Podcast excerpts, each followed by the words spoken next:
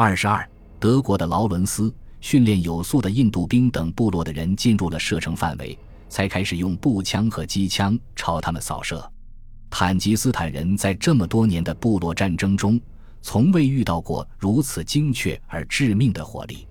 他们犹豫了一会儿，然后逃离了战场，丢下了身后许多伤亡的同伴。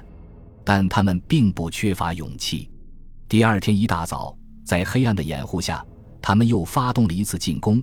结果又一次遭到沉重的伤亡。那天上午晚些时候，派出去的侦察队没有发现坦吉斯坦人的任何踪迹。而且预计中从东部而来的攻击也没有发生。这些部落的人显然在安全的远处目睹了他们那些不幸的同伴的命运，因此转身逃进了沙漠。瓦斯穆斯对这次失败有什么反应尚不清楚，但有一件事很快就证明他是对的：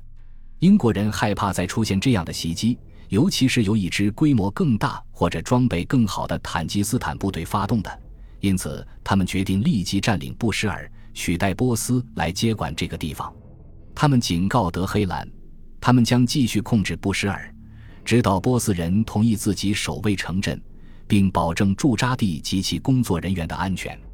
与此同时，英国人用船派出了一支小型惩罚性部队，这支部队由皇家海军陆战队和印度士兵组成，他们要给坦吉斯坦人一个难忘的教训。他们在布洛尼舰的中心附近登陆，这里距离布什尔海岸几英里。他们摧毁了要塞，并砍掉了所有的椰枣树。这些椰枣树是坦吉斯坦人获取食物和收入的主要来源。瓦斯穆斯一直希望英国采取这样的强硬手段，因为如此才能激怒波斯的公众舆论，使得沙赫和他的政府面临巨大的压力，不得不向这些入侵他们土地的人宣战。有那么一瞬间，瓦斯穆斯似乎单枪匹马就可以把波斯拖入圣战了。不出所料，英国的干预引发了一场激烈的抗议，在波斯首都的德国外交官以及亲德的民族主义媒体都尽了最大的努力推波助澜。但是沙赫那个软弱的政府因为意见不合早已四分五裂，他们害怕俄国人占领德黑兰，因此也不希望与英国人发生军事冲突。最后，在愤怒的抗议之后，德黑兰同意更换不作为的布什尔总督，惩罚坦吉斯坦的首领们，并赔偿英国和印度死者的家属。作为交换，英国同意恢复波斯对布什尔的统治，并撤出他们的军队，而其他地方正迫切需要这些军队。尽管英国人对布什尔的恐惧已经平息，而且瓦斯穆斯也已暂时被击退了。但是在波斯中部和南部的其他地方，德国的影响力正在迅速扩大。在亲德的宪兵部队的纵容下，德国人和他们的支持者正成为越来越多重要城镇的主人。这些城镇包括伊斯法罕和科尔曼沙，前者现在是他们的主要行动基地，后者则控制了从巴格达到波斯的补给路线。这条路线可以用来走私军火。黄金以及宣传圣战的资料，当然也可以用来运送德国的军官和军士。一支支武装的德国人小分队正以伊斯法罕为中心点，呈扇形向内陆地区散开，去鼓吹圣战，以及传播德国和土耳其与协约国作战取得巨大胜利的故事。然而，有些人一心想要把这场圣战带到更远的地方。其中规模最大以及最重要的，当然要数尼德迈尔和亨提格的特派团，因为这支队伍肩负着一项战略上至关重要的任务，即说服阿富汗的埃米尔入侵印度。但是尼德迈尔也派出了一些独立行动的人，他们显然是有意要给在印度的英国人制造麻烦。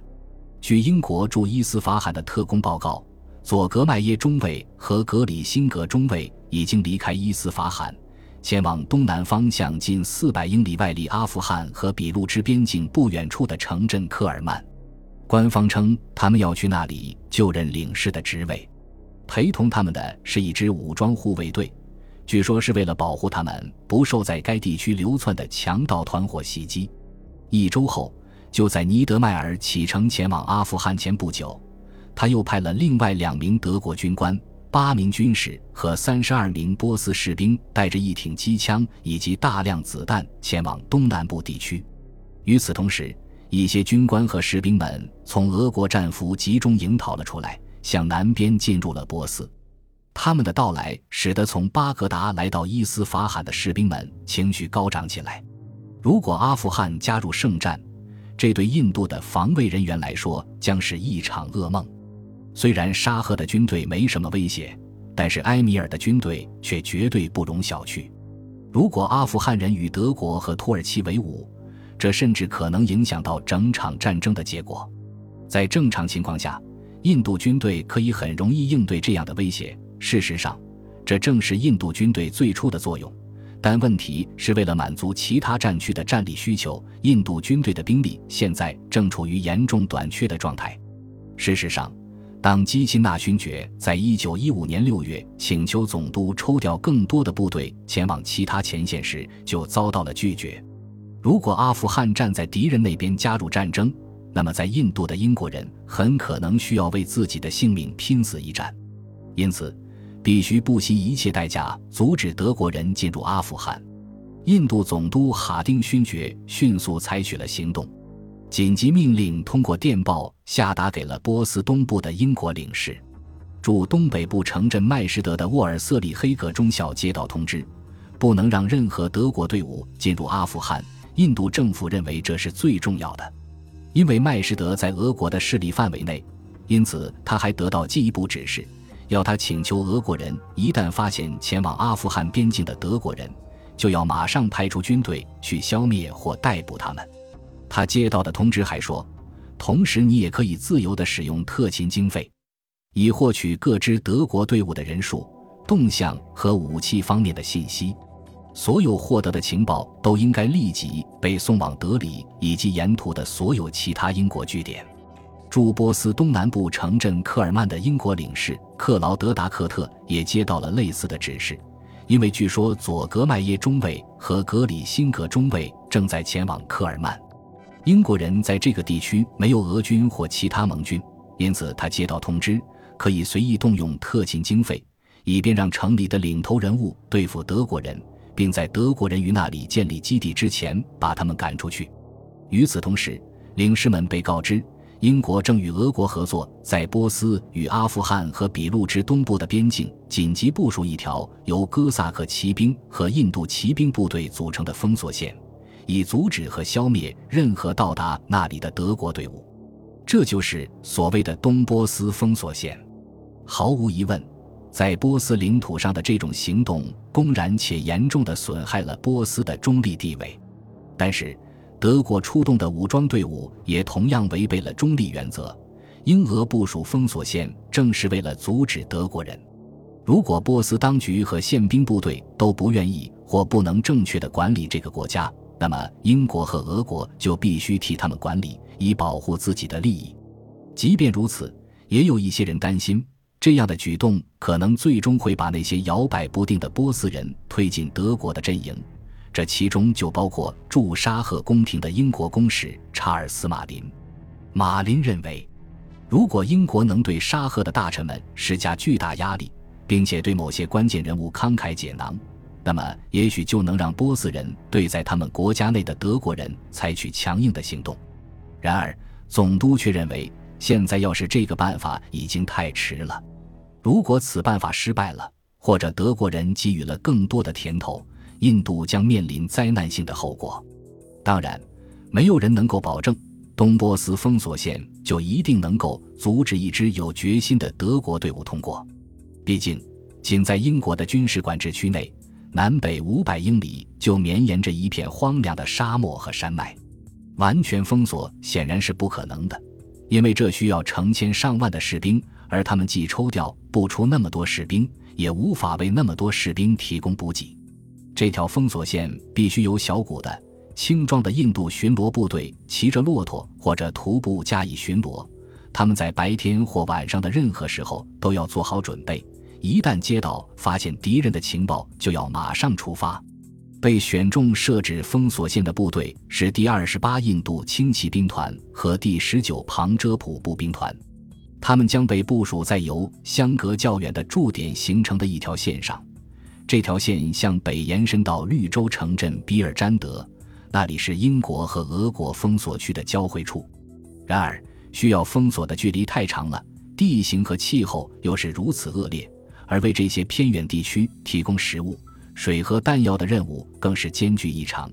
这条封锁线要想完全就位并投入使用，显然需要一些准备时间。